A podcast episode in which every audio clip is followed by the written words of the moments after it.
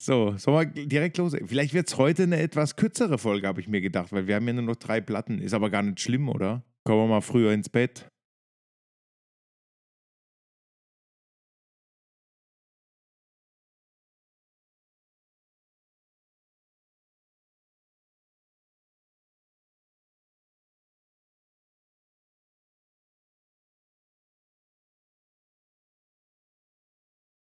Hallo, einen wunderschönen guten Abend.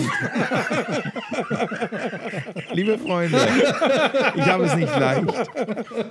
Würdet ihr das hören, was ich die letzten dreieinhalb Minuten hören musste, dann werdet ihr deutlich schlechter gelaunt als ich. Aber es ist schön, denn es ist Dienstagabend äh, 20.53 Uhr zu später Stunde.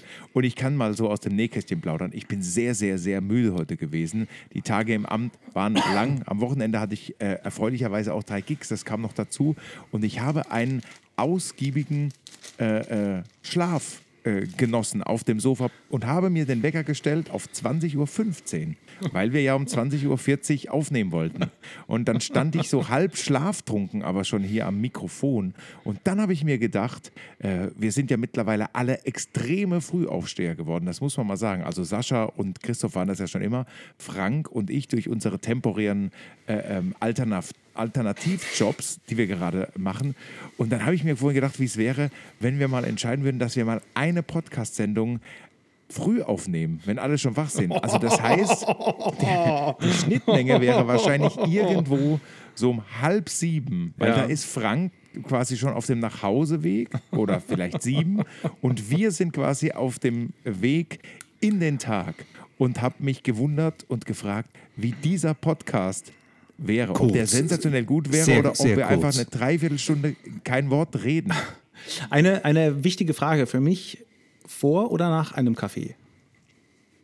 Ja, wir können ja beides mal ausprobieren. Nee, also richtig, nee, sagen wir so 20 Minuten nach dem, nach dem Aufstehen und, und Kaffee. Nein. Und wir können es ja einmal machen, dass quasi Wecker klingelt und direkt, hallo Freunde, hier oh. sind wir. Oh, das wäre super, ja. Das, das wird bestimmt total, total beeindruckend. Das, die Wahrscheinlichkeit, dass ich das mache, mitmache, ist so hoch, wie dass der Krebs sich die Haare schneidet. Ui. Mhm. Friseure haben jetzt ja wieder offen. Das stimmt.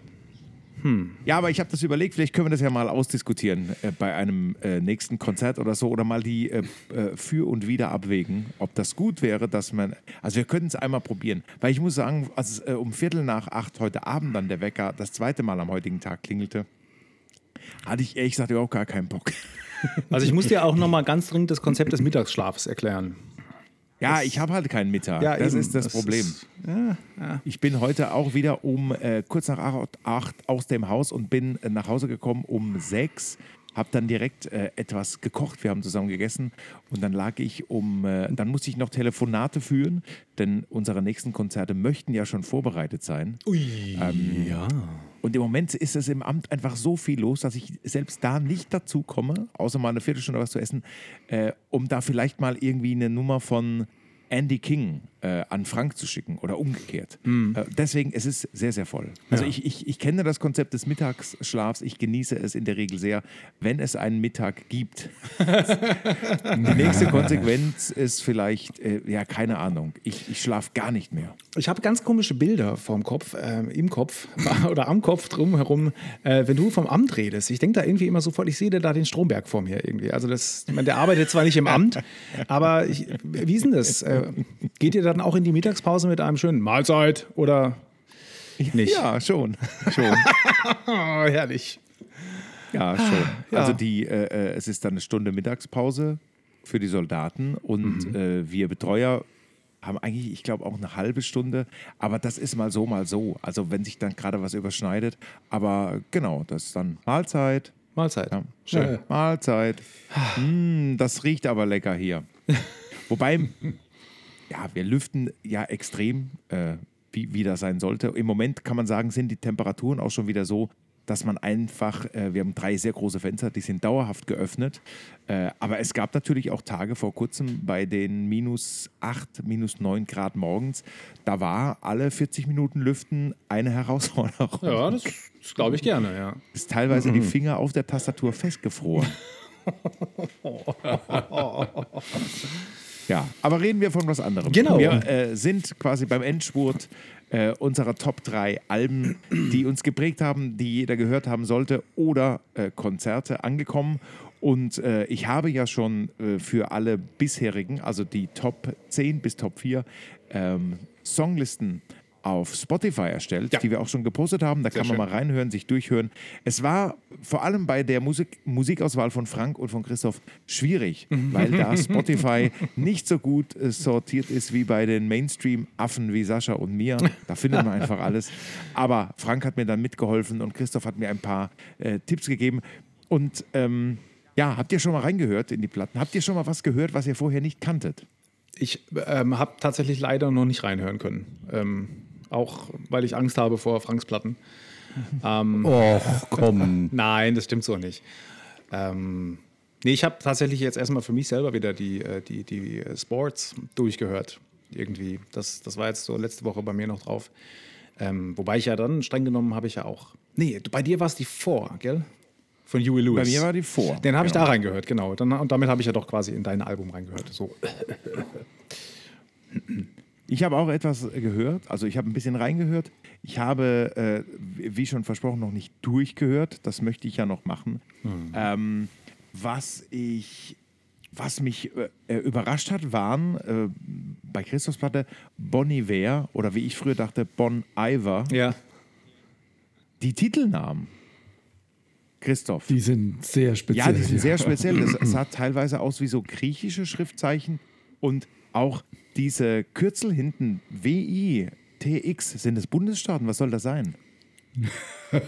Ich, da müsst ihr jetzt mal Sohn fragen wahrscheinlich. Ich habe mir da das irgendwie nie so reingezogen, weil ich kenne mich da nicht aus. Ich weiß nur, Bonnie wer, die haben das H, das heißt ja, ist ja eigentlich aus dem Französischen schöner Winter, aber damit die Amerikaner das auf die Reihe kriegen, haben sie das H halt weggelassen am Anfang. Daher kommt der Name. Echt? Ach so. Jetzt kapiere ich das genau. erst. Aber die Amerikaner sagen auch bestimmt Bon Iver. Die, die sagen, Wahrscheinlich kommt vor. Aber, also ist, aber die so unter den Fans ist es so bekannt, dass äh, da gibt es viele, die es richtig aussprechen. Von daher habe ich es noch gar nicht viel falsch Champs-Élysées. gehört. Also,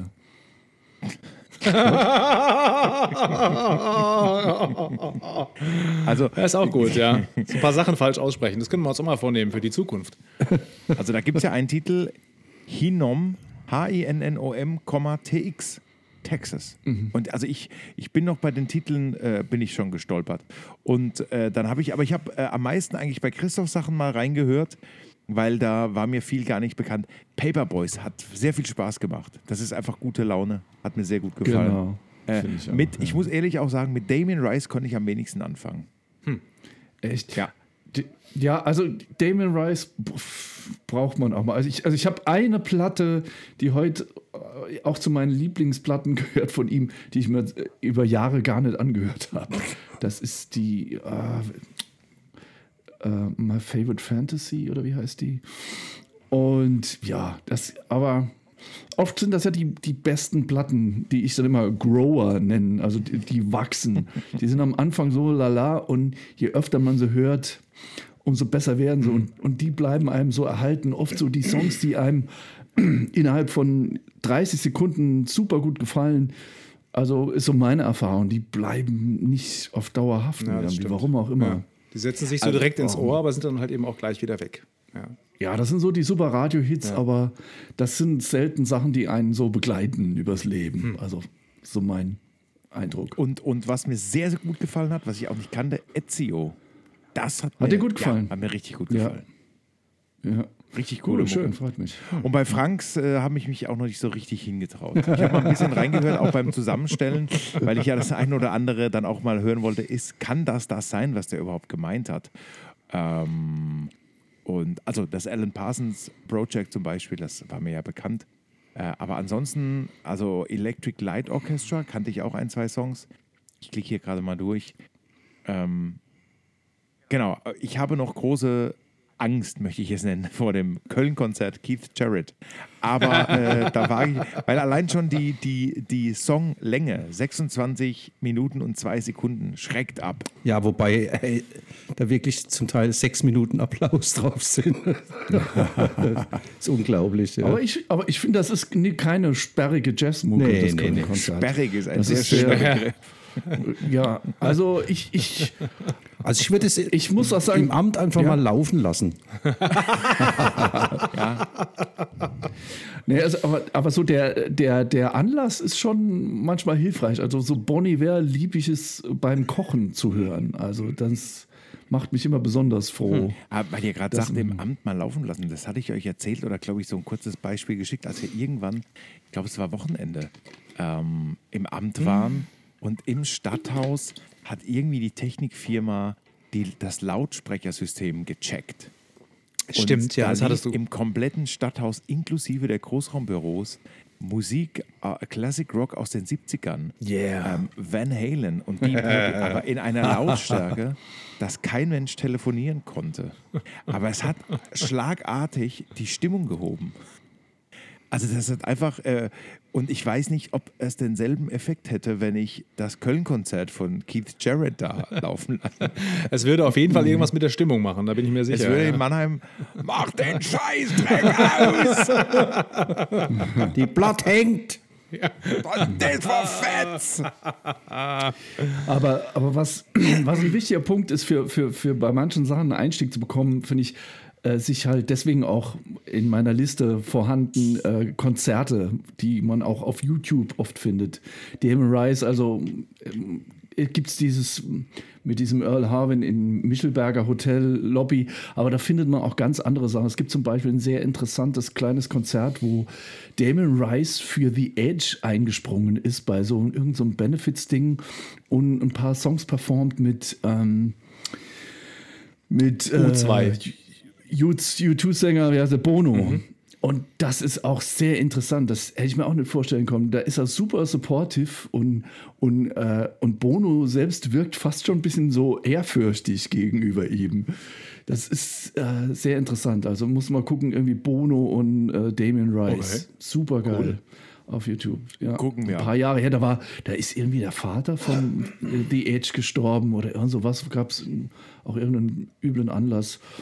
Und halt Tommy Emmanuel, das muss man live sehen. Also das ist, äh, ich kenne niemand, der nicht völlig beeindruckt aus so einem Konzert rausgegangen ist, inklusive meiner Schwiegereltern und weiß der Geier was. Auch Leuten, Leuten, die jetzt nicht viel mit Gitarrenmusik am Hut haben. Weil Tommy ist halt einfach so eine Naturgewalt. Das hat jetzt so auch zum Teil nur mit Musik irgendwie zu tun, sondern einfach, was der an Leidenschaft auf die Bühne bringt für Musik und äh, für sein Publikum, das ist schon irgendwie anders, finde ich. Das ist eine gute Überleitung, denn das wird auch Thema sein bei meinen Top 3. Wollen wir anfangen? Christoph, fängst Ja. du an? Deine Soll, soll ich Nee, anfangen? lass mich doch, ich würde mich kurz vordrängeln, weil mein Platz Nummer drei wurde ja schon von Frank als sein Platz Nummer vier genannt. Ich erinnere mich. Genau, äh, Billy recht, ja. Joel, The Stranger. Ähm, ja. wir hatten ja aber eigentlich schon so ein bisschen darüber geredet, also was für ein großartiges Album das ist und, und wie viele Hits da auch einfach drauf sind. Ähm, das wollte ich jetzt einfach nochmal quasi überleitend nehmen und äh, gebe dann weiter an den, im Moment, jetzt muss ich kurz überlegen. Das heißt, du hast gar keine Nummer 3 mehr. Naja, also doch, also Billy Joel, The Stranger, das ist halt eben Ja, auch ja, meine genau, Nummer drei, aber aber keine wir neue. hatten ja beim, beim letzten Mal schon Ja. darüber geredet. Und jetzt Dann lege glaub ich das aber in, in beid. Also ich habe es ja jetzt in dem Platz 4 bei Spotify. Dann lege ich es natürlich in Platz 3 auch nochmal rein. Ja, mach das Der doch mal. Vollständigkeit Na, halber. das muss schon sein.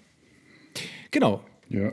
Äh, Frankie oder nach mir, meine ich, oder? Weiß nicht mehr. Hab die Reihenfolge vergessen. Also Christoph hätte ja angefangen. Ja, dann lass doch den Frank jetzt. Äh, Christoph, oh Gott. Ja, der Christoph hat angefangen. Ja, dann lass doch den Frank. Ja, ja, alles klar, okay. Ich Jetzt sollte aufhören, mal, Wasser zu trinken. Kita zugeht. Ja. das war noch harmlos. Okay, also ich soll jetzt. Seid ihr euch sicher? äh, ja. Gut, okay.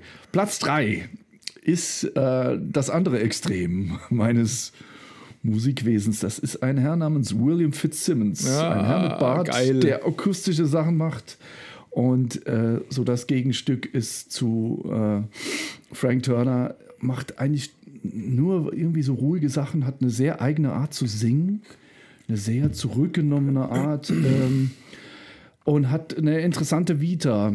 Ist einer von diesen Jungs, der eigentlich, also er wurde irgend, hat irgendwann mal so einen American Singer-Songwriter-Preis gewonnen und gehört zu denen, die in diesen äh, berühmten Serien vor, frag mich mal, 15 Jahren viel verbraten wurde, so Grace Anatomy oder wie hieß das? Ich, Ja. Das alles Serien, die ich nie gesehen habe, wo dann auch äh, solche Songs auf einmal aus der Dunkelheit aufgetaucht sind wie äh, Chasing Cars. Dazu gehört auch William Fitzsimmons. Ähm, der hat eine interessante Vita, ist äh, einer von zwei Jungs äh, eines blinden Ehepaares ähm, und die beide Musik geliebt haben äh, oder lieben. Sein Vater hat eine selbstgebaute Pfeifenorgel zu Hause in der Wohnung gehabt und äh, ist also in, in einem äh, Umfeld äh, groß geworden, das sehr sensibel für Musik, aber auch Geräusche war. Er hat, hat in einem Interview immer gesagt, dass ähm, er nie irgendwie in einen Raum sich schleichen konnte oder an seiner Mutter vorbei, ohne dass sie es gemerkt hätte. Weil irgendwie die meisten doch so sensibel sind, äh, dass du einfach so in den Raum nicht reingehen kannst, ohne dass sich die Luft verändert und so. Und auch wenn dich jemand nicht sieht, er so sensibilisiert ist, dass er das merkt jederzeit. Dann hat äh, William Fitzsimmons, hat, äh, bevor er Musik professionell gemacht hat, hat er ein Studium gemacht als Psychotherapeut und hat auch eine Zeit lang in dem Job gearbeitet. Und dementsprechend sind auch seine Texte, das ist alles so etwas äh, selbstreflektierend und sein erstes Album war über die Scheidung seiner Eltern und das zweite dann über die Scheidung, äh, seine erste Scheidung und so Sachen. Also äh, irgendwie ja ein interessanter Typ mit einem rabenschwarzen Humor. Also das heißt, es ist so, die Stimmung ist so ein bisschen sehr ruhig und ich habe es auch schon mal irgendwann gesagt, was ich liebe, im Gegensatz zu Frank Turner, ne, wird getanzt und geschrien und bei äh, William Fitzsimmons, da wird einfach mal die Fresse gehalten und ist Ruhe. und und äh, das genieße ich sehr. Und meine Empfehlung ist William Fitzsimmons. Darf ich aber ganz kurz sagen, ich weiß Ja. jetzt auch, warum der Christoph heute keinen Tropfen Alkohol getrunken hat. Dass er das aussprechen kann. oder? William Fitzsimmons, ah, stimmt. Lotho. Genau, meine Empfehlung ist eine EP, äh, eine EP von William Fitzsimmons, Charleroi, Pittsburgh Volume 2. Fitzsimmons hat äh, zwei Alben gemacht. Das Pittsburgh ähm, oder EPs Volume 1 ist über seine äh, Oma mütterlicherseits, die er ähm, erlebt hat und gekannt hat. Und das Album, was ich hier empfehle, das Charleroi oder Charleroi, wie die äh, Amerikaner sagen, ist über die Mutter äh, seines Vaters, die äh, er nie gesehen hat. Also ähm, die hat ihren Sohn damals mit einem starken Husten an der Klinik abgegeben. Ähm, Ich habe es nie hundertprozentig verstanden oder eine ausführliche Geschichte irgendwo gehört. Aber der ist dann da geblieben und wurde von, einem, ähm, von einer Arztfamilie dann adoptiert. Und die dachten, er wäre gestorben damals. Und sie haben die Familie erst dann also die leibliche Mutter seines Vaters erst drei, vier Jahre nach ihrem Tod entdeckt. Und von daher ist da äh, so viel abgegangen äh, oder geht es in diesem äh, Album um die Im Imagination, ob man wirklich so einen Vorfahren noch spüren kann, äh, auch wenn er schon tot ist und äh, man ihn nie erleben konnte. Das ist so ein bisschen, darum geht's. Und ich habe was dabei zum Reinhören.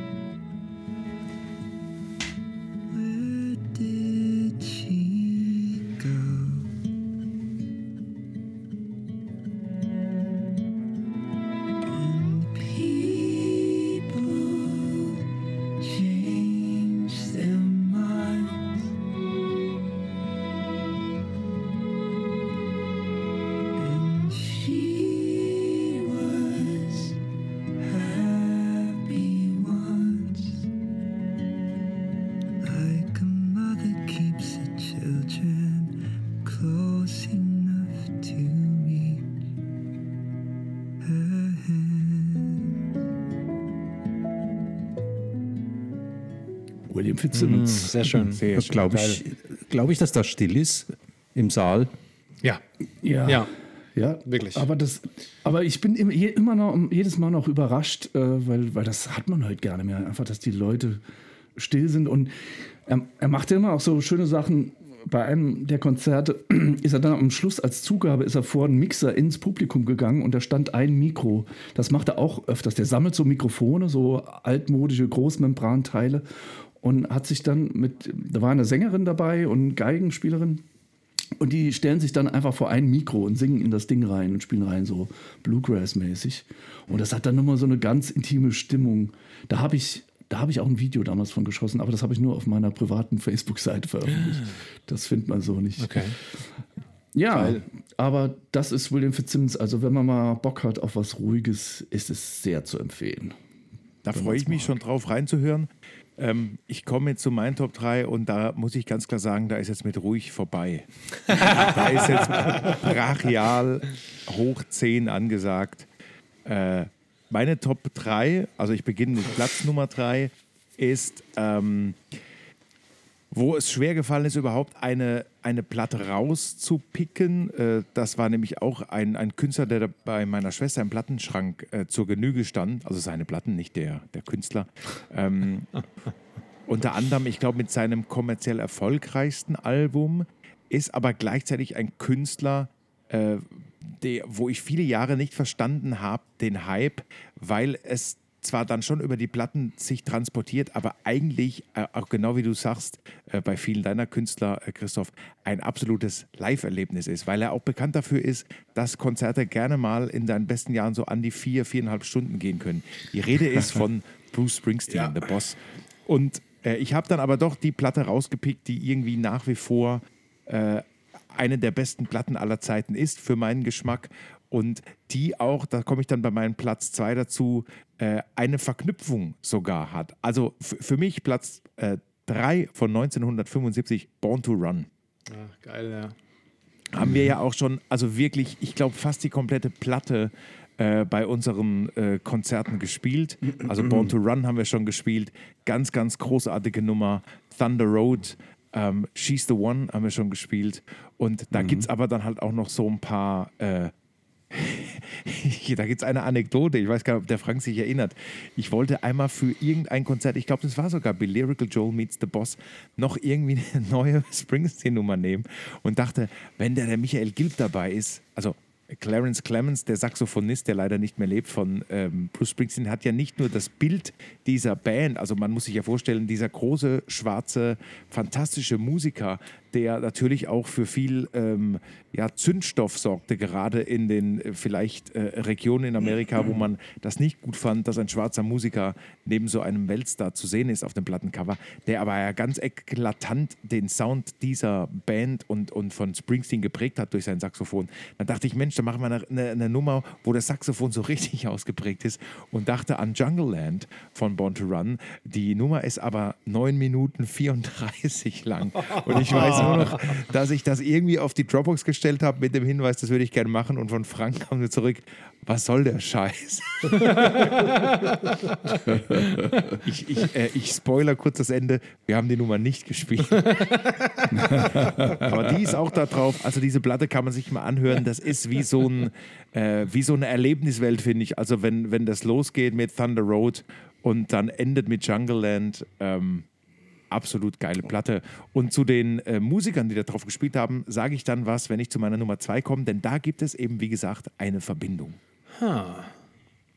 Und du hast damals wirklich auf mich gehört und wir haben es nicht gespielt. Ja, es hat ja keiner rausgeschrieben, außer dir. Und ich sag mal, die ohne Leadsheet zu spielen, äh, spontan, äh, hm, ja, wäre wär vielleicht in die Hose gegangen. Aber wir können die ja nochmal vielleicht Nein, nein. bei einem der äh, Rock zu Hause Konzerte spielen. Ja, cool. Äh, Frankie ist dran, wenn mich nicht alles täuscht. Ehrlich? Ähm, okay, diesmal bin ich ein bisschen vorbereitet, dass ich nicht so rumstotter hier. Oh. Ja. Also meine Top 3, da bin ich jetzt dann sehr Mainstream. Äh, also es, äh, kennt sogar ihr die Künstler. Ähm, der erste Künstler, auch ein schwarzer US-Amerikaner. Ihr dürft, wenn ihr es ahnt, dürft ihr aufzeigen und reinrufen. Ray Charles. Nee, der andere. Äh, Stevie Wonder. genau, Stevie Wonder. Stevie genau, Wonder. hat er schon. Ja, genau. Sänger, Komponist, Multi-Instrumentalist habe ich mir notiert. Und ein natürlich wahnsinniger Keyboarder. Ähm, das, das kriegt man eigentlich erst raus, wenn man mal probiert, die Songs zu spielen und diesen Groove überhaupt hinzukriegen. Das klingt alles so ganz nett und, und tanzbar. Ein tierischer Harpspieler einfach. Ne? Die chromatische Harp ist auch sensationell, was er abfeuert. Ja, M- Mundharmonika, ja, genau. Ja. Und er war halt auch, äh, was so die Synthesizer-Welt in den 80er Jahren betrifft, äh, oder auch schon Ende 70er, ein absoluter Vorreiter, äh, was das Experimentieren mit Sounds geht und eben einen Synthesizer so zu nehmen, wie er ist, was er klingt und wie er klingt und nicht zu versuchen, dass der Synthesizer so ähnlich klingt wie ein akustisches Instrument. Er hat da ganz neue Sounds gefunden. Ähm, damals mit Kurzweil sehr viel zusammengearbeitet, Synthesizer-Firma. Und ja, meine absolute Top-Platte ist einfach die Songs in the Key of Life. Doppel-CD. Also nicht nur die, die absoluten Welthits, Isn't She Lovely, Sir Duke, I Wish, sondern ja, die, die ganze Platte ist, ist un, unglaublich äh, vielseitig. Das ist für mich so ein bisschen, das war so sein äh, kreativer Höhepunkt. Und was ich sehr empfehlen kann, ist, es gibt so eine Dokumentation. Also die Stevie Wonder hat sich mit den meisten von den Musikern nach 20 Jahren nochmal getroffen in dem Studio. Und da gibt es ganz viele Geschichten, die sie erzählen. Sehr lustig ist äh, Mike Cimbello. Ja, der Gitarrist. Ja. Äh, Und die hören die Spuren nochmal Die durch. hören die Spuren ne? durch, aber- und er ja. hat ja Schlagzeug auch da drauf gespielt und hat, lässt dann irgendwie so einen Spruch, wo er irgendwie Ja, ja, ja, ja. äh, nicht trifft und sagt, oh, ich habe nicht richtig hingesehen oder so. Ja, das habe ich mir auch notiert. Er hat halt einen unglaublichen Humor. Ehrlich, wie er, wie er eben die- die Blindheit äh, überhaupt nicht so zum Problem hat, sondern im Gegenteil noch, noch Witze drüber reißt. Aber auch die Leute um ihn rum. Also es gibt auch die Geschichte, wo er in das Studio reinkommt und wird also geführt. Äh, und der, der Produzent oder einer der Produzenten, die da sind, sagt zu ihm: Okay, Stevie, äh, komm rein, aber pass auf, dass du nicht auf den Alligator trittst. Und St- Stevie ist wohl so kurz zusammengezuckt und dann musste er selber lachen. Fand ich sehr schön. Ah, Sehr, die, sehr cool, ja. ja, auf diesem 20 Jahre oder diese DVD 20 Jahre danach äh, erzählt auch zum Beispiel Herbie Hancock, Quincy Jones, äh, was sie mal, von Stevie Wonder halten und es ist unglaublich. Äh, ja, also man sollte ihn also wirklich in, auch in, in die Jazzwelt äh, eingliedern. Sag mal so, er, er könnte, wenn er wollte, ähm, hat aber mit, sagen wir mal, eher in Richtung Soul und, und schwarzer Popmusik mit diesem Doppelalbum einen Meilenstein gemacht. Yeah. Sehr Ist der Sascha Krebs noch da? Ja, ja. Da, ja, ja. Oder hört, hört er heimlich Köln-Konzert? Er sabbert aufs Nee, Sofa. dann wäre schon eingeschlafen. Nein, nein, ich bin da, ich, ich höre zu. Ich muss sagen, dass ich ähm, aber auch zu Stevie Wonder nie so einen Zugang gefunden habe. Aber ich glaube, das hängt auch ein bisschen damit zusammen, dass ich als Sänger mich von seinen Songs immer ferngehalten habe, weil das sowas wahnsinnig Spezielles ist, wo ich dachte, kann, also ist, kann man sich nur mit blamieren. Deshalb Finger weglassen. Und, und das zeichnet allein natürlich schon die Genialität aus. Also es gibt eine, eine geile Platte, äh, ich glaube, äh, ich weiß gar nicht, wie die heißt, äh, Live-Album. Und da, da- also da, da ist der Sound auch unfassbar. Und da finde ich dieses Sir Duke, äh, was die Bläser da spielen und was er da singt, also ja, unbenommen, wirklich ganz, ganz richtig absolut. große Legende. Ja. Äh, musikalisch, äh, also instrumental, technisch gesehen, aber auch sängerisch. Der singt auch unfassbar hoch, das muss man auch mal sagen. Ja. das ist auch so jemand. Ja. Da Boah. denkt man, ja, ja, das ist so irgendwie Mittellage. Und wenn man dann probiert, dann mal zu singen, was der da singt, absolut tierisch. Und, und eigentlich, wenn ich so, so Sachen von ihm höre, ich meine, klar, das ist immer groovy, funky in den meisten äh, Fällen, aber ich habe immer so das Gefühl, der Typ hat eigentlich auch irgendwie seinen eigenen Stil geschaffen, weil es ist so ein Konglomerat von verschiedenen Einflüssen von Jazz, Funk und auch irgendwie Pop. Also es ist äh, irgendwie Stevie Wonder klingt immer nach Stevie Wonder. Ja. Das ist so die, die äh, schwarze Version von ACDC. ACDC klingt immer nach ACDC und Stevie Wonder ist immer unverkennbar, finde ich. Ähm, Nochmal zu meinen Top 3. Das sind jetzt alles drei dann CDs oder Schallplatten, die sich wirklich über Jahrzehnte oder die über Jahrzehnte präsent waren bei mir. Einmal so zum ersten Mal hören, in, da war ich ja so zwölf, so 11, 12, 13 in dem Alter. Dann ganz, ganz oft und intensiv gehört, die Musik. Dann irgendwann später wieder so im Studium, wo es dann doch so ein oder zwei Ensembles gab, die tatsächlich äh, die Musik dann oder aus dieser Zeit dann auch gespielt haben. Und dann halt später wieder äh, halt auf der Bühne dann selber mal gespielt. Also wirklich über, über 20, 30 Jahre haben mich diese, äh, diese Platten da begleitet. Und jedes Mal auf eine andere Art und Weise. Das finde ich, ist dann halt äh, sehr schönes Erlebnis dann. Absolut. Sehr gut. Platz So, zwei. Platz zwei. Fragezeichen. Genau. Christoph. Bin ich dran? Okay, wir waren bei Fitzsimmons und jetzt landen wir natürlich bei Frank Turner, einem meiner Lieblingskünstler. Und meine Empfehlung ist das Live at Wembley Arena 2012 äh, Konzert, was man auch auf YouTube findet. Frank Turner ist ja so ein Punk-Typ, auch sehr speziell. Hat irgendwie davor, hat irgendwann angefangen, akustisch äh, Musik zu machen ähm, und hat davor eigentlich nur so Hardcore-Bands gespielt, nur rumgeschrien und hat dann irgendwie den Entschluss gefasst, ich, er schreibt jetzt akustische Songs. Und das war irgendwie Folk, Country, Punk-Mischung und hat dann, sein Deal war dann, und er ging dann wirklich die ganz harte Schule und hat dann Kneipen gespielt und hat, äh, ich glaube, sein Deal war irgendwie 50 Pfund und ein Platz zum Pennen, eine Couch zum Pennen. und damit ging das über Jahre, hat er sich da äh, hochgeschafft und hat dann irgendwann ähm, Musiker dazu bekommen, hat dann irgendwann es geschafft, seine Sleeping Souls, also seine in Anführungszeichen Begleitband, um sich zu scharen, weil da wollte er immer hin. Er wollte nicht also nur ähm, akustisch bleiben, sondern mit Band. Und dann dieser erste so, wie soll man sagen, dieser ähm, große Meilenstein war, als er 2012 äh, die Wembley Arena äh, ausverkauft hat. Und witzigerweise, das Konzert schaue ich mir immer wieder an seit einigen Jahren und vor ein, zwei Jahren irgendwie, als ich mit John, als wir irgendwie mit Dreamcatcher unterwegs waren, ich weiß nicht, wie es dazu kam, aber ich habe gesagt, ja, irgendwie bei, bei der Wembley Show, da ist er schon irgendwie am Anfang, wirkt er schon so ein bisschen heiser. Und da sagt er, ah ja, pff, ich habe ihn am Tag zuvor gesehen in, äh, in der Rockhall in Esch Alzette, aber in dem Club vor 400 bis 500 Leuten. Und in Wembley am nächsten Tag hat er dann vor 20.000 Besuchern gespielt. Krass. Und dementsprechend habe ich hier was Kleines herausgeschnitten, was das Ganze sehr gut charakterisiert. Hört mal hin, was er erzählt. Hello,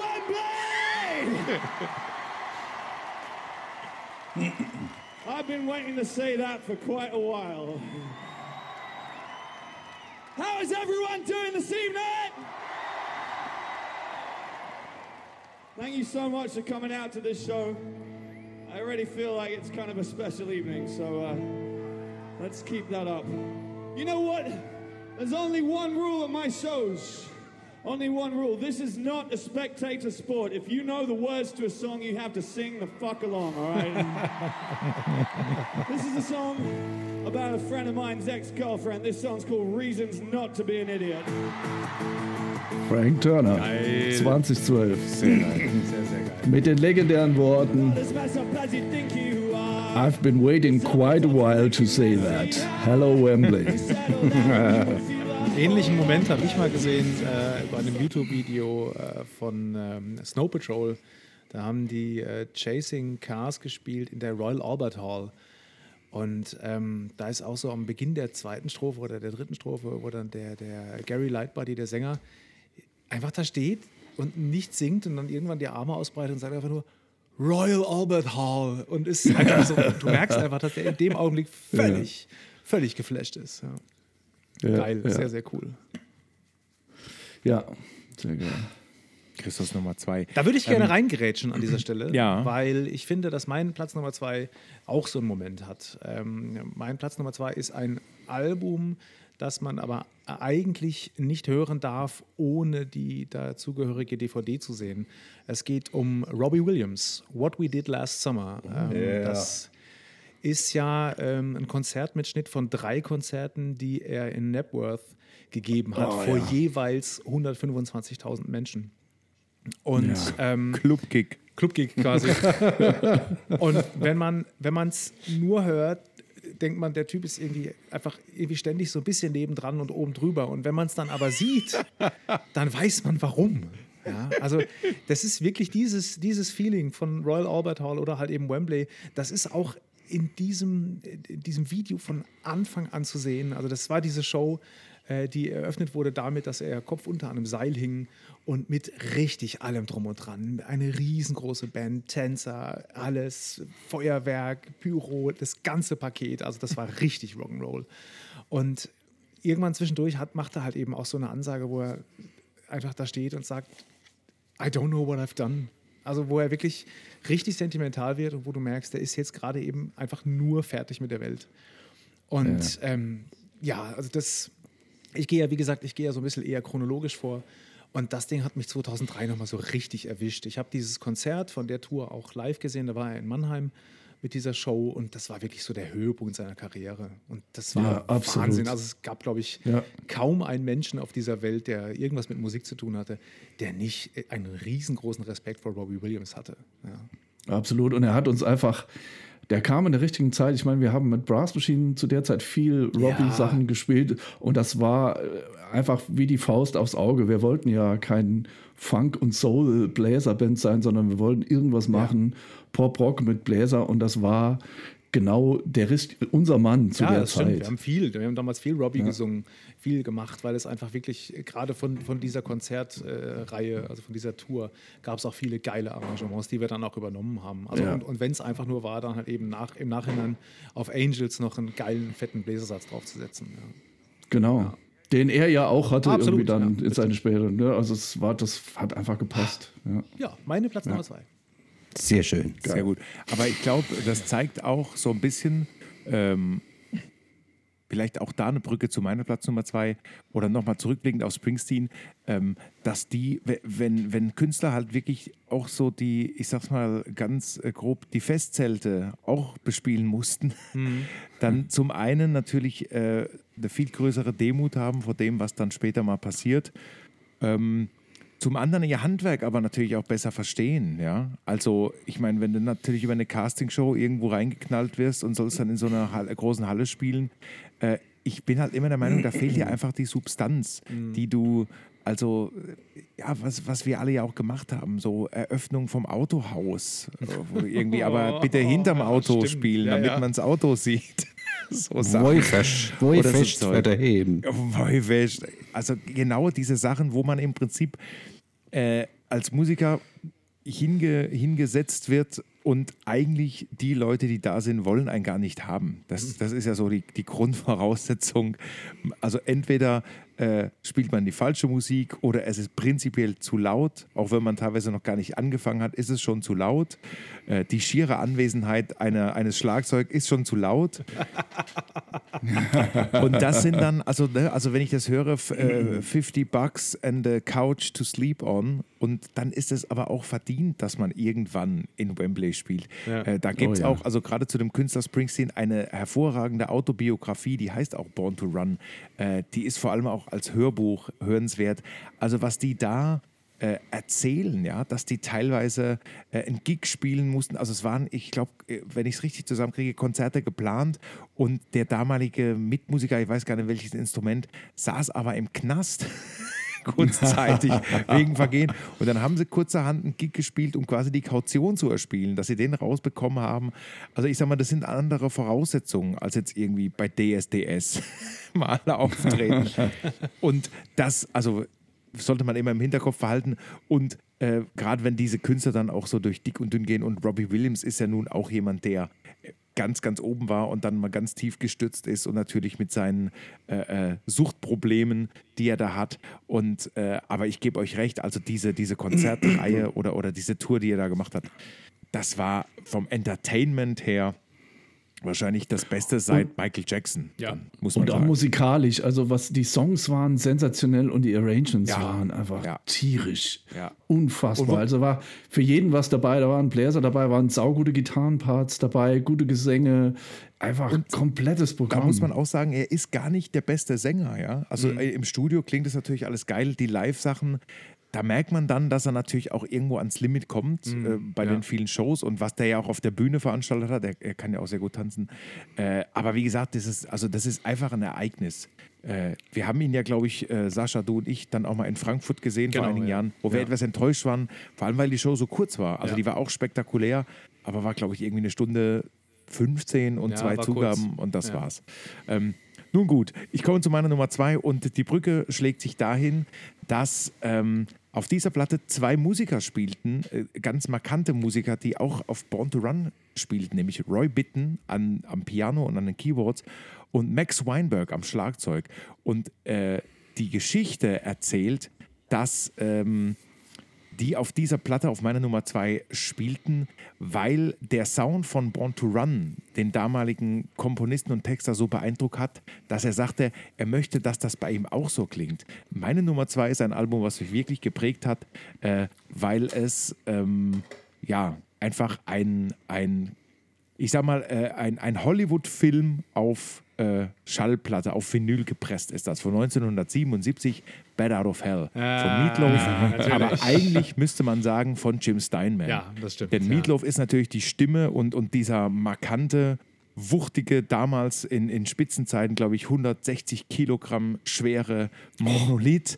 Äh, und diese Platte ist ein Meilenstein äh, und Jim Steinman ist aber das, das Genie dahinter. Und die Parallelen sind, finde ich, äh, auch dahingehend extrem. Also nicht nur der Sound, äh, man kann das wirklich mal, gerade wenn wir dann die Songs auf Spotify haben, hören. Zum Beispiel ähm, Born to Run und You Took the Words Right Out of My Mouth. Mal so ein bisschen nebeneinander gelegt. Also diese Glöckchen, äh, die sich da so durchsetzen im Keyboard und auch wirklich das, das äh, Trommelspiel von Max Weinberg. Man hört absolut die Parallelen und ich glaube, äh, weiß, wohin die wollten. Äh, das gleiche ist Born to Run, komplett Musik und Text von einer Person geschrieben, nämlich von Bruce Springsteen. Bad Out of Hell, komplett Musik und Text von Jim Steinman geschrieben. Äh, was sehr ungewöhnlich ist. Ne? Also gerade wenn wir so, also gibt es ja äh, dann eben noch vielleicht bei Billy Joel und so, aber wenn wir dann an, an viele Künstler, die wir ja auch behandelt haben, gehen, werden die Lieder ja meistens geschrieben von mehreren Textern. Komponisten und so weiter. Äh, also Bad Out of Hell 1977, absolut empfehlenswert. Und auch da ist es so, dass die Bühnenshow, wo wir gerade bei Bühnenshow waren, auch bei Meatloaf, äh, gerade mit diesen Platten, wirklich immer spektakulär waren. Geile, geile Band, tolle Sängerin dabei, gerade für die Duette. Und äh, ja, Bad Out of Hell wirklich so ein Meilenstein auch der Musikgeschichte. Da gibt es auch eine großartige Doku, die können wir vielleicht auch mal irgendwann verlinken, ähm, wo die so über die Entstehung erzählten und erzählten, wie lange das gedauert hat, bis überhaupt eine Plattenfirma gesagt hat, wir nehmen das, weil jeder gesagt hat, das will keine Sau hören. äh, dies ist viel zu lang. Da ist ja fast jedes Lied irgendwie acht Minuten. Diesen dicken, schwitzenden Mann will kein Mensch auf einer Bühne sehen. Also man muss überlegen, 1977 war ja auch noch die Zeit so vielleicht von den Bee Gees und so und dann kam eben Meatloaf mit 160 Kilo. Und da gibt es ja auch die Geschichte, dass er gerade in den Anfangsjahren bei den Live-Konzerten ähm, regelmäßig auf der Bühne kollabiert ist und ähm, musste dann hinter der Bühne kurze Zeit in ein Sauerstoffzelt gelegt werden, bis es wieder ging und dann ging die Show weiter. Und was man auch äh, noch dazu erwähnen muss, dass die alle aus der, diesem Theaterdunstkreis ähm, Broadway kamen. Also die haben eigentlich alle irgendwie Theater gespielt. Also Meatloaf war unter anderem äh, auf der Bühne in Hair, ähm, bekannt geworden, ja, große Bekanntheit aus dem Film Rocky Horror Show als Eddie. Ja. Und Jim Steinman, der war auch immer in diesem Dunstkreis. Und äh, er hat immer selbst erzählt, alle Musik, die er sein Leben lang geschrieben hat, war immer angelehnt an die Geschichte von Peter Pan. Und auch, wie gesagt, die Musik für, für Bonnie Tyler, die er geschrieben hat. Ähm, ja, also man kann sich da mal reinhören und, und auch ein bisschen äh, drin verlieren, denn äh, auch das gehört zur Wahrheit. Jim Steinman war ein Meister seiner selbst, immer wieder Songs neu aufzubereiten oder quasi einfach eins zu eins die einem anderen Künstler zu geben. Aber sie klangen immer geil.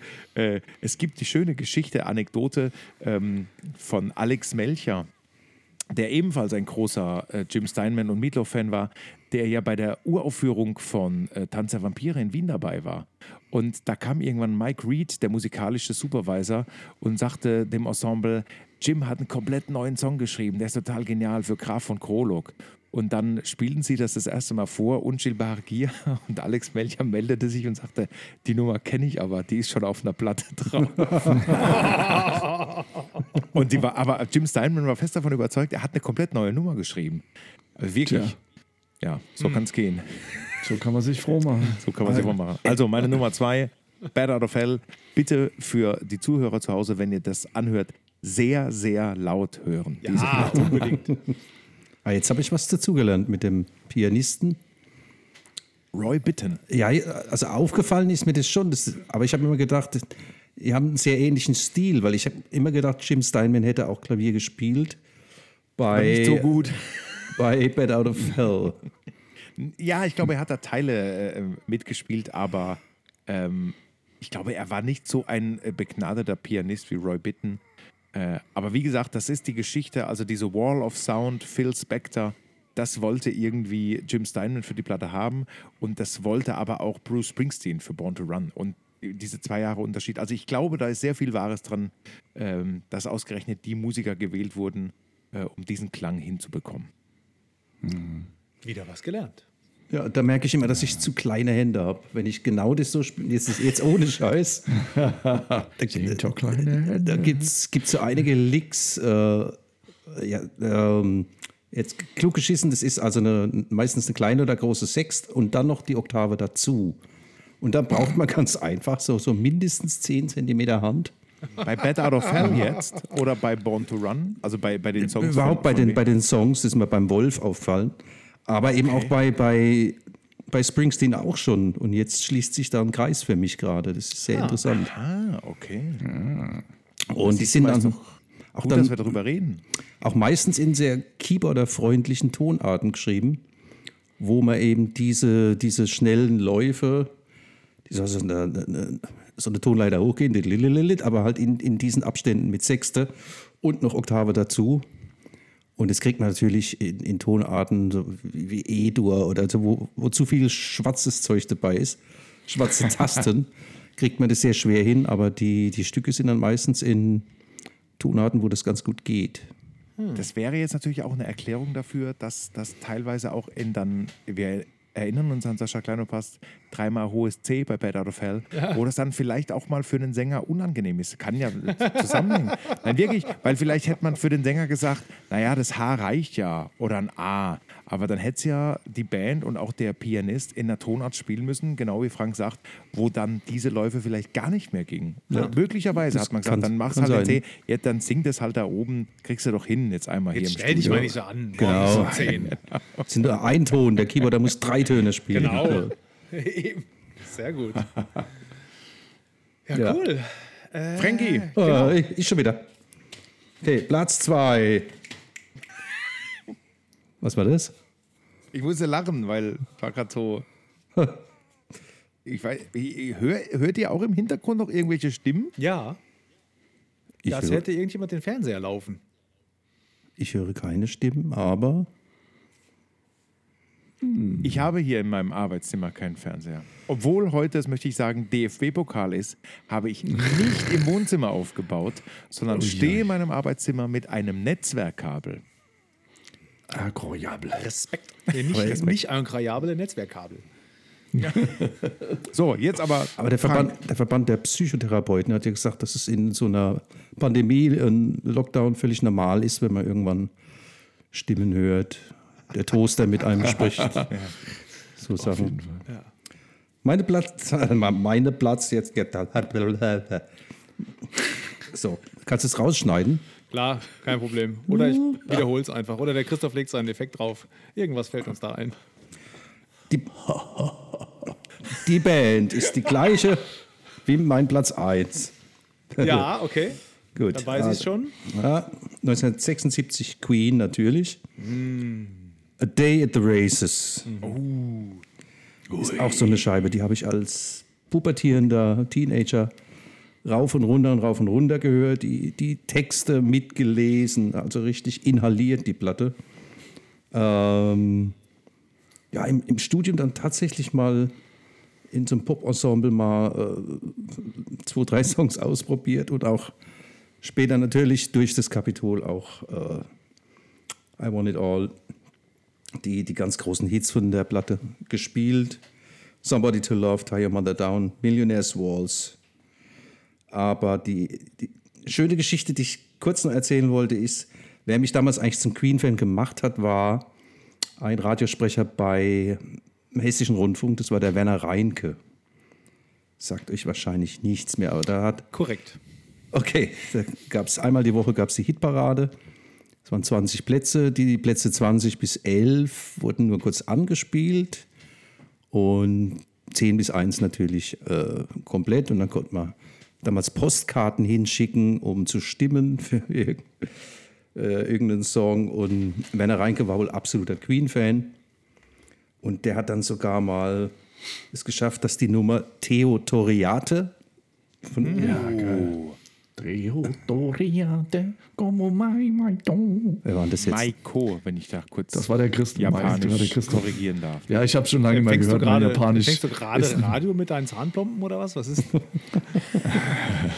Ist ja jetzt nicht so die, die, Aber das die bekannte Nummer.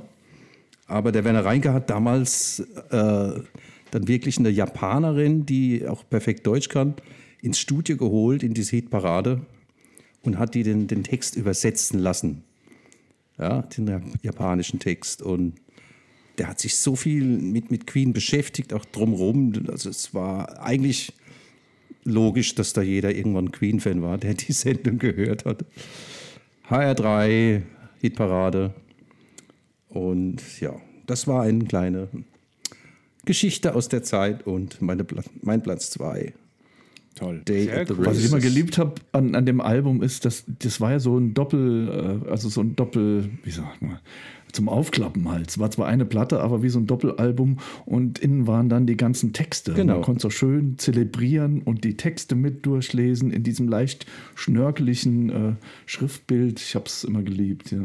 Ja, und wenn du auch die, die, die Platte rausgenommen hast, dann, die war ja dann nochmal in so einem Papier drin. Verhüterli. Ja. Und das war ja dann meistens auch noch bedruckt und oh, irgendwelche Ja. Embleme und herrlich. Das waren halt echte Kunstwerke. ja.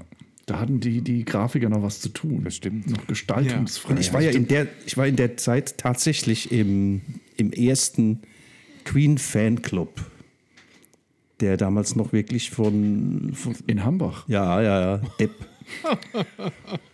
Das war richtig aus dem Dunstkreis von Queen, irgendwelche Leute, die gesagt haben, komm, wir machen jetzt einen Fanclub. War in London, war das Büro. Und da kam so alle zwei Monate oder einmal im Monat kam dann die, die Fanclub-Zeitung raus. Die hatte ich natürlich. Wow. Und immer einer von den Vieren hat dann auch so eine Seite handschriftlich äh, so erzählt, äh, ein bisschen was geschrieben, so von der Tour oder von der letzten Platte. Und, und da habe ich sogar eine, sogar eine Brieffreundschaft noch. Und ach Gott, ach Gott, waren das Zeiten. Geil. Geil. Cool. Aber da muss ich auch sagen, also ähm, Theotoriate ist ja auch eine der, der Nummern, die wir regelmäßig mit den Queen Kings spielen. Und das ist, das ist einfach eine gigantische Hymne. Ich liebe die total. Ja, ist total schön. Wunderschöne Nummer. Von Brian May geschrieben. Ja, übrigens. genau. Cool. Ja. War, glaube ich, auch die, let- die letzte Platte, wo sie noch draufgeschrieben haben, welcher Song von wem komponiert wurde. Das haben sie, glaube ich, danach nicht mehr gemacht. Ja, richtig. Wie, let us sing together, cling, Kling. together, wie? Kling. Cling together. Kling Klong. Und dann später wird es Japanisch. Und ich glaube, wenn ich, ich äh, mal richtig recherchiert habe, das Japanische ist im Prinzip einfach genau das Gleiche, Das was sie auf, auf Englisch halt singen. Sitz- Let ja, us so cling together verstanden. as the Together. years go by. Go by. Oh, my love, my love. Genau. In the quiet of the night, let our candles always burn. Let us never lose the lesson we have learned. Und jetzt Frank auf Japanisch. Deo, do,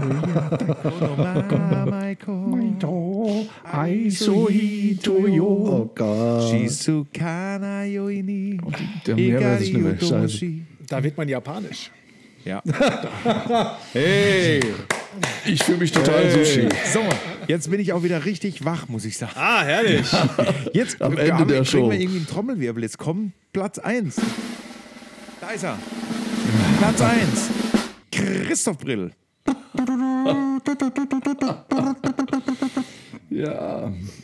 Meine Nummer 1 fällt völlig aus dem Rahmen und ja, ist eine Band, das Album einer Band, mit der ich 2009 ein Album aufnehmen durfte, weil das musste ich einfach auf eins setzen, weil das war so ein Schlüsselerlebnis für mich. Und zwar hat äh, mein lieber Freund äh, John damals gemeint, es ging um, wir hatten ein erstes Sonic Comic aufgenommen, also ein, ein Comic äh, mit Musik. Und John hat, plant ja immer ein paar Jahre voraus. Und das nächste, also, lass uns noch einen Som- Comic machen und ich würde gerne ein paar alte Songs nehmen und die aufeirischen, hat er so sinngemäß gesagt. Und ich habe da ein paar Jungs, das könnte, oder eine Band, das könnte passen und hat dann mit denen ein bisschen hin und her geschrieben und so im Hintergrund das in die Wege geleitet und es hieß dann nur, okay, wir, ähm, er hat Studio gebucht und wir nehmen dann auf.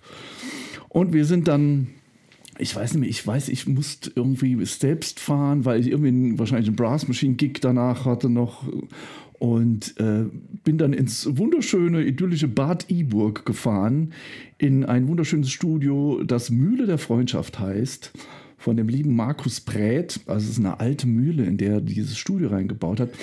Markus Brät, ähm, der auch neulich diese letzte Woche von ein, in, in einem Post von euch aufgetaucht ist, weil der war Gitarrist bei den angefahrenen Schulkindern.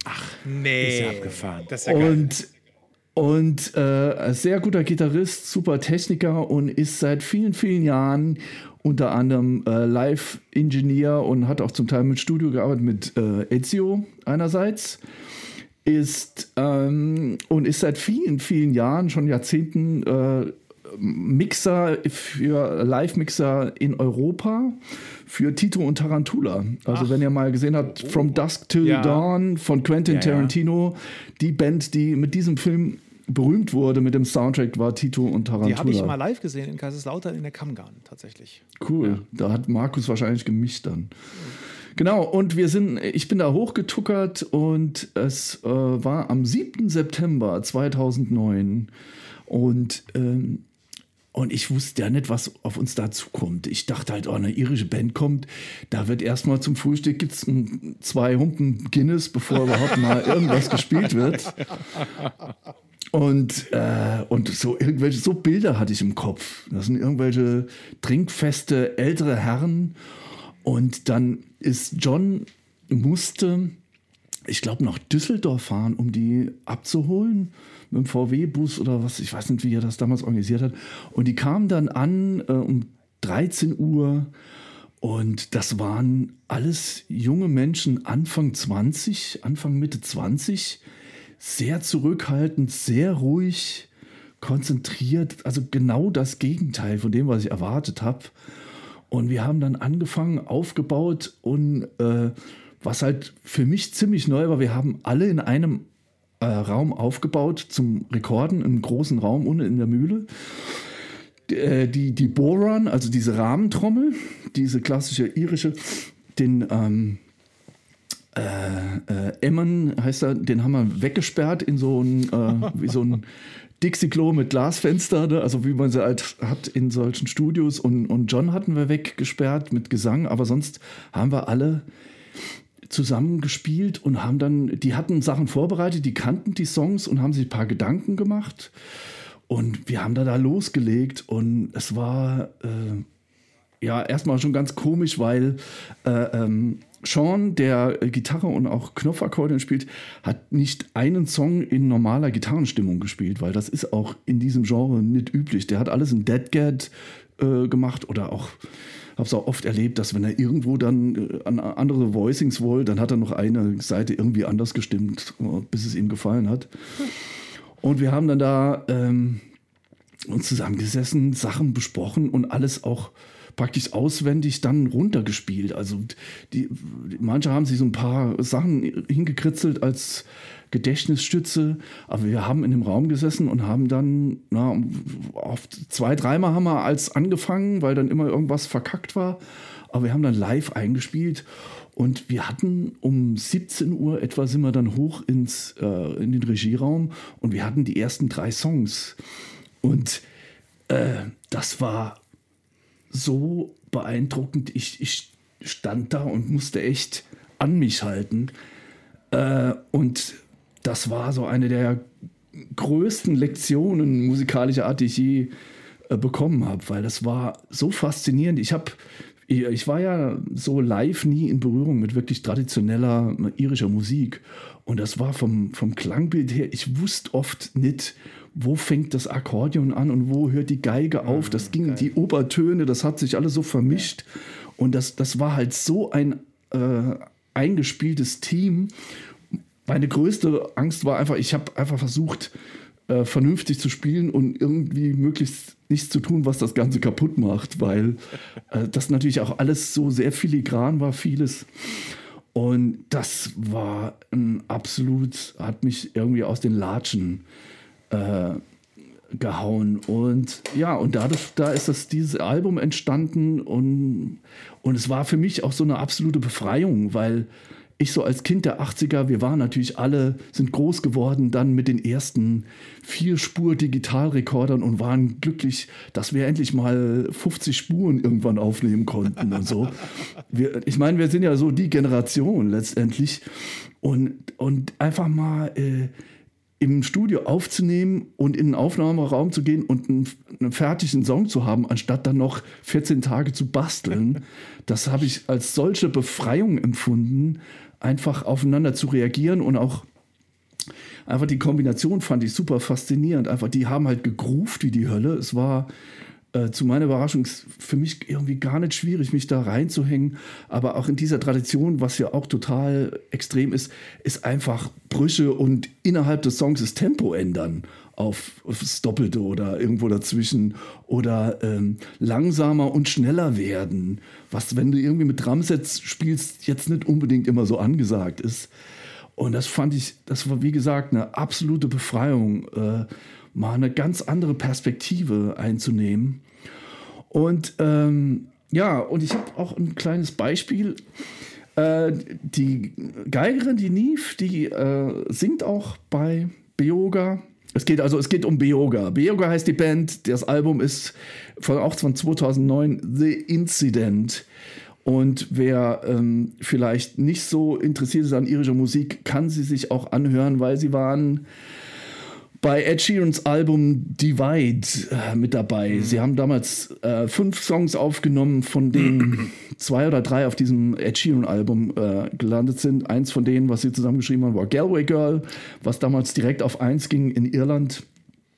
Und da sieht man sie auch in dem Galway Girl äh, Video. Am Schluss in der äh, Pub-Szene sitzen sie alle äh, in der Pub und spielen. Das sind äh, Beoga. Ja, und genau, die Neve. Ähm, also Beyoga ist hauptsächlich Instrumentalmusik, aber es gibt so immer mal so ein, zwei ähm, Gesangsnummern und ich finde, Neve hat eine ganz außergewöhnliche Stimme, die man unter Tausenden erkennt und deswegen habe ich da mal was rausgesucht.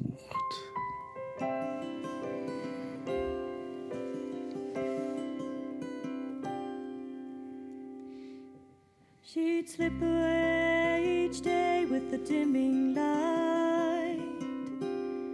And with the sweetest smile, she'd kiss the child goodnight. At the mill, she worked her fingers till they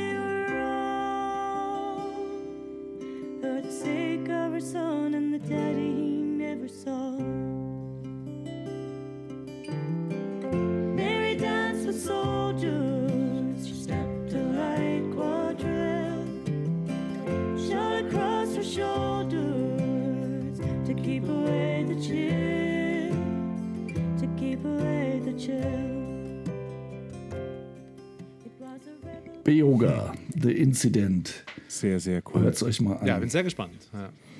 Sehr cool. Christophs Nummer 1. Ja. Ich komme zu meiner Nummer 1. Jetzt wird's laut. Ma ja, jetzt wird's laut. Wird laut, wird aber auch ganz kurz. Also im Vergleich zu einer Platte. Denn ich habe in der Tat äh, für meine Nummer 1 äh, ein Live-Konzert gewählt und ein kurzes, aber man sagt, glaube ich, zu Recht, äh, 20 Minutes That Changed the World of Music. Die Rede ist natürlich vom legendären Auftritt von Queen bei Live Aid 1985. Ja. Ja. Natürlich. Der, also das Ereignis äh, könnte ich jetzt zehn Minuten drüber quatschen oder wahrscheinlich noch viel, viel länger, aber wir, wir haben ja auch schon wieder eine gehörige Portion auf der Uhr. Deshalb kurz gesagt, im Prinzip wird das gut ja in dem Film Bohemian Rhapsody behandelt, äh, auch was die Vorbereitungen waren. Und da gibt es wirklich auch tolle Interviews auf YouTube mit Bob Geldof äh, und auch Mitch Schur, einer der Initiatoren von Live Aid. Ähm, bin ich richtig? Auf jeden Fall Bob Geldof mit, mit Jür haben sie, glaube ich, noch einen Song gemacht. Aber mit Jür kommt auch zu Wort und auch äh, ein, ein, ja, wir können ja schon sagen, musikalischer Freund, Chris Thompson, äh, hat mal eine tolle Geschichte erzählt. Der hat nämlich unter anderem äh, bei Queen, glaube ich, sogar Backings auf irgendwelchen Platten gesungen. Und äh, hat da auch irgendwie eine Geschichte mit Freddy.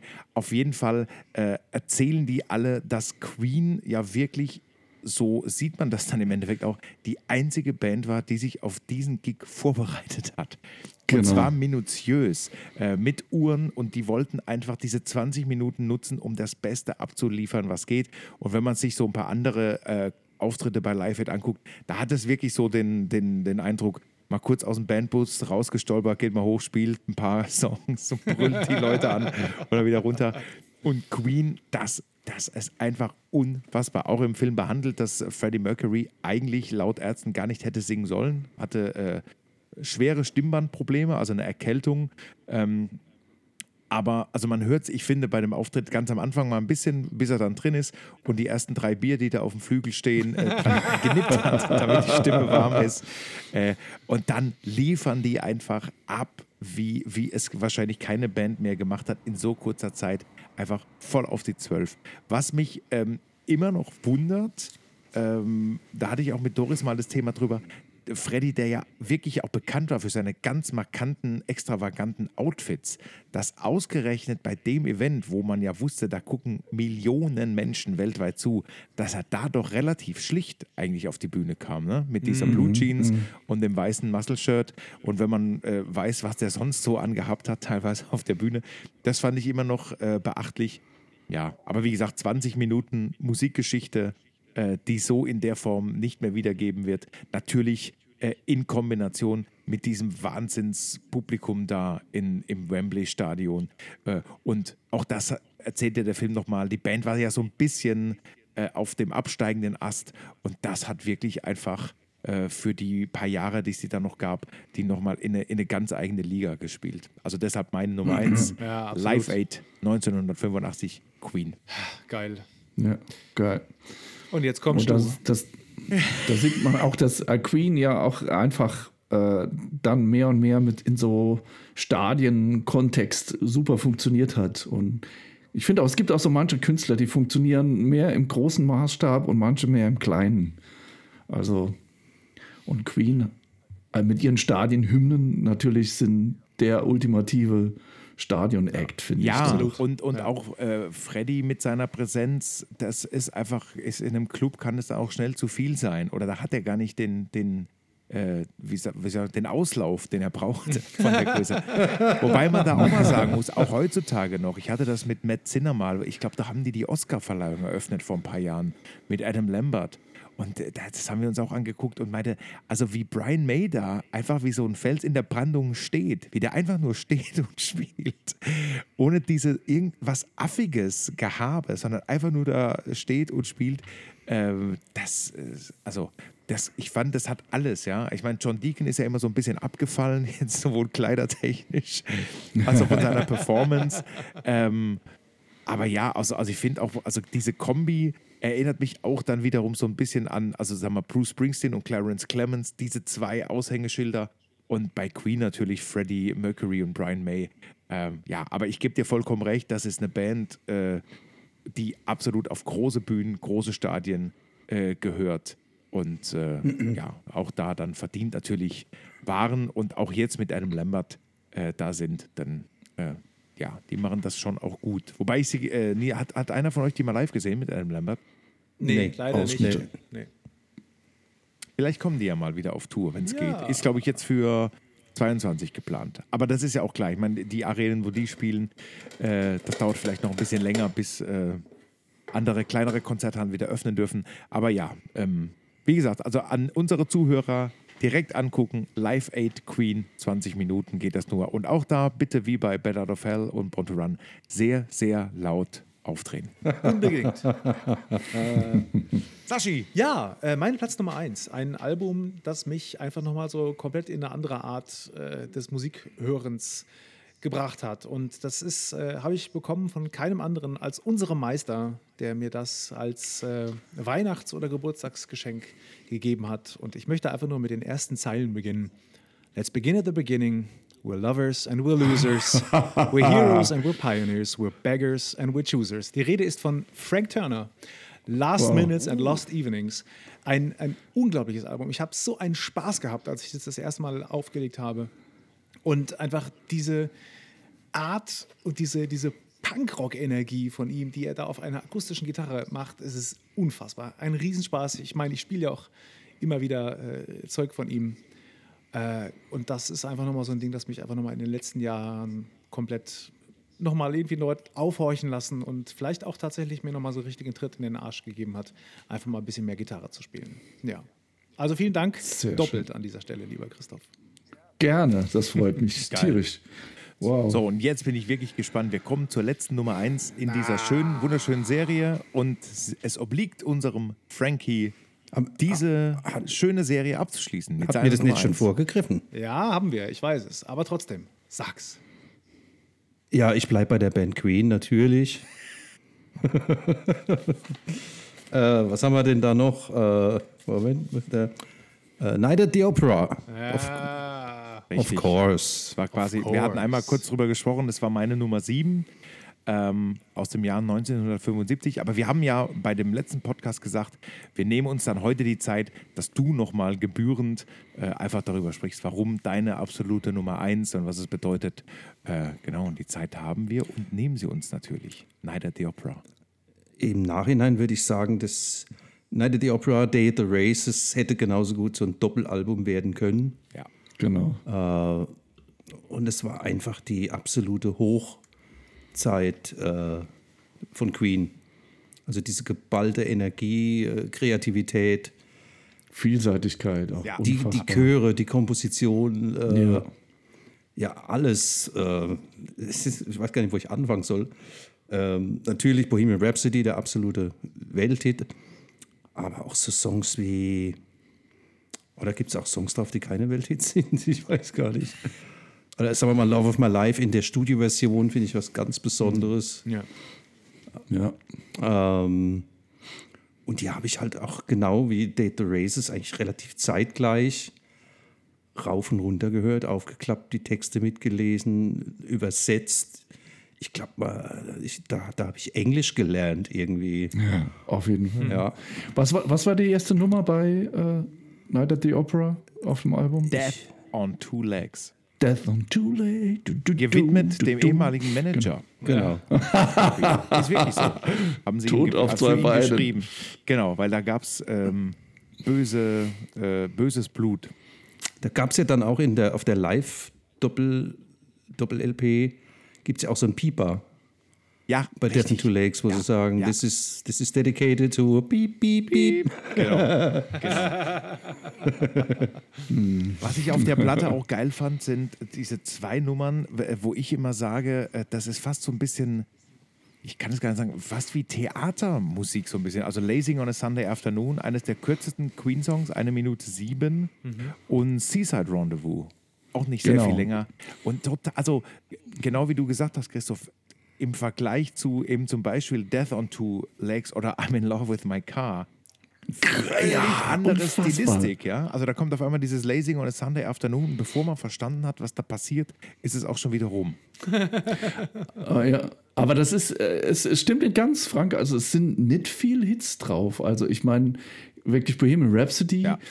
Ich weiß auch nicht, wie hoch Bohemian Rhapsody bei uns war. Ich glaube, das war nicht so der Mega-Hit wie in England. Ich könnte mich verbessern. Ich glaub. Aber, aber bei uns ging es ja dann erst richtig los mit äh, Crazy Little Thing Called Love. Na, oder na, so, na, ne? na, na, na, na. We are the Champions war auch We are ganz the, groß. Stimmt, we- nee, We Will Rock You, We Are the Champions. Genau, News of the World hatte ich gerade Und äh, ausgeblendet. Bohemian Rhapsody war das, auch in, in genau, Deutschland. das war auch, war, auch das war auch eins, vielleicht die- nicht so lang wie in England, aber Genau. Das war auch die erste Nummer, die ich bewusst gehört habe. We are the. Nee, gar nicht. Das war ja ähm, äh, äh, Killer Queen, aber dann irgendwie, dann hatte ich die wieder ein bisschen vergessen, Queen, und dann bei meiner Cousine ist dann eine Single, Vinyl-Single aufgetaucht und ich meine, wenn ich das richtig in Erinnerung habe, war auf der einen Seite äh, We Are the Champions und auf der anderen war We Will Rock You. Ich glaube, das war eine Single damals. Das kann sein. Ja, Ja. ich glaube auch. Aber ich, äh, Christoph, ähm, wir müssen dem Meister wieder recht geben. Es sind gar nicht so viele große Hits auf der Night of the Opera drauf. Nee, äh, Also wenn wir mal durch, wie, ich habe es ja hier vorliegen, wir können ja mal durchgehen. Death on Two Legs, kein großer Hit. Lazing on a Sunday Afternoon, nicht. I'm in Love with My Car, ich glaube auch erst durch den Film so ein bisschen in, in das Licht der Allgemeinheit war, gerückt. das war, glaube ich, eine B-Seite mal, kann das sein? Ich glaube, war das nicht sogar dann von Bohemian Rhapsody die B-Seite, weil es Ja, wurde ja, es sein, wird auch im Film sein. behandelt, es sollte eigentlich die Single-Auskopplung werden und man hat sich glücklicherweise auf Seiten der Band durchgesetzt und Not the coffee Bohemian machine, Rhapsody sag ich dir. Not the coffee machine. Dann äh, You're My Best Friend, großartige Nummer von John Deacon. Äh, die ist sehr, sehr bekannt, glaube ich. Also die, die läuft ja auch ständig im Radio runter. 39 ähm, hatte so einen kleinen Bekanntheitsgradschub durch das ähm, Live Killers. Nee, äh, auch Nee? durch die, ähm, das Konzert, als Freddy gestorben war. Äh, da hat die Nummer äh, George Michael gesungen. Stimmt. Ah, Da, okay. da bin ich zum Beispiel das erste Mal mit ihr in Berührung gekommen. Sweet Lady, unbekannt, Caesar Rendezvous, Prophet Song, auch sehr lange. Die können wir mal bei Rock zu Hause. Im, Im Stream am besten. Love of ja. My Life, Good Company, auch eine sehr, sehr geile Nummer. Und dann ist Bohemian Rhapsody und dann ist nur noch God Save the Queen. Also, es stimmt, es sind Ja, jetzt Das keine war- großen Hits, aber als Gesamtkunstwerk ein, eine Wucht. Jetzt siehst du mal, wie, wie subjektiv das ist. Ich habe halt wirklich die Platte rauf und runter und wieder zurückgehört. Für dich sind es große Hits, das stimmt. Du kannst halt alle mitsingen, ja, das stimmt. Genau, ja. ja, ja. Und ich finde, wenn man jetzt die Platten dann vorher noch hört, also Sheer Heart Attack oder dann noch früher Ja. Queen 1 und Queen 2, dann hört man wieder so, äh, wie ist das, so Knospen aufgingen. Und bei Night at the Opera dann also aufgeplatzt sind und geblüht. Und also, Stimmt. Also die man Queen aber- 1 und 2 waren einfach Olver, kann man. Ja, aber, da, Das war noch ziemlich Olver. ja, Aber, die, aber nicht die, nur. die Platten waren schon einfach zum, zum Hören. Dann nachher wurde es schon irgendwie mehr äh, popmäßiger. Ja, das ne? Und das gab es ja, da entstanden ja auch diverse Konflikte auch in der Band. Und ich muss sagen, ich kann mich noch sehr gut erinnern, zu der Zeit, ähm, als, als dann das Album hieß Jazz rauskam. Ne? Da, zu der Zeit war ich dann, äh, war mein erster Z- Zugang zu Platten oder mein schnellster war dann irgendwie Wochenends im Supermarkt. Da gab es so eine Ecke mit Longplays. Und ich habe diese äh, Queen Jazz in Händen gehalten und die war vom Artwork so seltsam, dass ich nicht sicher war, ob das wirklich Queen war oder irgendein Rip-Off. Ich habe da gestanden, denke, kaufst du die jetzt oder ist, will dich jemand verarschen? Das ist gar nicht das neue Queen-Album. Weil damals war das ja mit den, den Informationen mit neuen Alben war ja nicht so äh, schnell verfügbar. Und dann war ich so mit Crazy Little Thing Called Love und diesem Foto mit äh, äh, ähm, äh, Freddie Mercury mit gegelten Haaren und Lederjacke. Das fand ich schon ein bisschen äh, befremdlich. Naja, als ich dann die Songs gehört habe, da waren ja auch ein paar geile Songs drauf mit Mustafa oder wie heißt die Nummer noch? Die Mustafa, eine? Mustafa, genau. Oh, fand ich cool, schräg, aber Ja. geil. Oder Save Me ist drauf. Und das waren einfach gute Queen-Songs. Und da war ich dann irgendwie nach ein paar Tagen wieder versöhnt. Aber das war dann schon ein bisschen schräg. Also irgendwie für, für, die, für die Hörer und Hörerinnen, die Mustafa nicht so äh, im Ohr haben, hört euch die Nummer mal an und dann stellt euch mal vor, was da für eine Stimmung ist, wenn man die als Queen Kings auf irgendeinem Stadtfest ein, einfach mal so zwischen rein spielt und möglicherweise aufgrund des schnellen Umbaus keinen Backdrop äh, hängt und die Leute nicht äh, sofort, also die uns nicht kennen, sofort erkennen können, es handelt sich um eine Queen Tribute Band und der Sänger ist auf der Bühne Mustafa Ibrahim, Mustafa Ibrahim, Allah, Allah, pray for you. Also da gab es schon, da, da wurden quasi schon mit, mit anhand der Gestik uns Schläge angedroht, wenn wir nicht aufhören. Der islamische Staat macht. Aber äh, eine geile Nummer. Konzerte. Also eine geile Nummer. Also ja. Ja, coole Nummer, absolut schön. Ja. Und es hört man- Ibrahim! so geht's ja los. bei der- Hört euch das mal an. live waren die ja gar nicht drauf gefasst, dass die Leute es hören wollten. Ja. Und dann hört man ja auch bei Queen Live Killers, hört man ja den, den Sprechchor vom Publikum so, Mustafa, Mustafa. Und dann, dann, dann, dann singt er halt irgendwie das Intro, aber der Song kommt dann nicht. Weil Genau, Der Song kommt auch nicht. die haben Ja. es einfach nicht geprobt. Genau, kann mich erinnern. Ja. Ja, Mega sehr Nummer. schön. Sehr, sehr geil. Schön, da sind wir am Ende angekommen. Wahnsinn. Des Ja. heutigen Gott. Podcasts und unserer Top 10, das war eine tolle Aktion. Schön, dass der ein bisschen kürzer war, der Podcast. Ja, Ja, ja. können wir den Zuschauern ja sagen, wir dachten, das ist heute mal eine ausgesprochen kurze Ausgabe, weil es sind ja quasi nur noch jeweils drei Platten oder Konzerte zu besprechen. Da sind wir bestimmt schnell durch und mal früh im Bett. Ja. Jetzt hat es halt wieder etwas länger gedauert. Dann kam, ja dann kam Theo Toriate und der Krebs war wach. War ich wach. Und äh, so, dann wird es So, was länger. mache ich jetzt? Jetzt, äh, genau. Aber ich würde sagen, wir machen jetzt relativ kurz Schluss, kein Ja. Tamtam und äh, gibt ja bald den nächsten Podcast. Ich packe die Songs äh, im Laufe des morgigen Tages, wenn ich dann dazu komme, wahrscheinlich am Abend, äh, auch wieder in Playlists und dann könnt ihr euch mal durchhören. Und wie gesagt, auch äh, auf unserer Facebook-Seite Sascha im Quadrat, da können wir ja mal in den nächsten Tagen so ein paar Links posten. Vielleicht Christoph auch mal äh, von den Frank Turner-Konzerten oder Genau, gerne. Keeps them away. Entschuldigung. Achso, ich Okay, dachte, du, du du meldest willst das dich. sagen. Ja. Ja, das ist so wie früher in der auf. Schule. Äh, Schön. Herr Lehrer, äh, Ich glaube, Nee, ich höre schön. ich hör jetzt noch ein bisschen Queen. mach das. Mach das. Schön laut. Ich, ähm, wenn ich nicht schlafen kann, dann höre ich die Köln-Konzerte.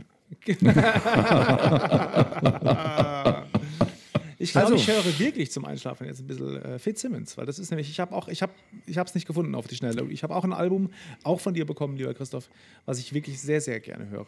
Sehr schön. Schön. Das war wahrscheinlich The Sparrow and the Ja, Crow. richtig, genau. Das stimmt, das Genau. war's. Sehr schönes Album. Na, dann haben wir doch alle schöne äh, Musik zum Einschlafen Ja. und euch, äh, liebe Freunde da draußen, auch eine grusame Nacht. Oder wenn ihr uns morgens zum Morgenkaffee hört, einen schönen Tag. Äh, gehabt euch wohl, bleibt gesund, bleibt uns treu und tschüss. Gute Nacht.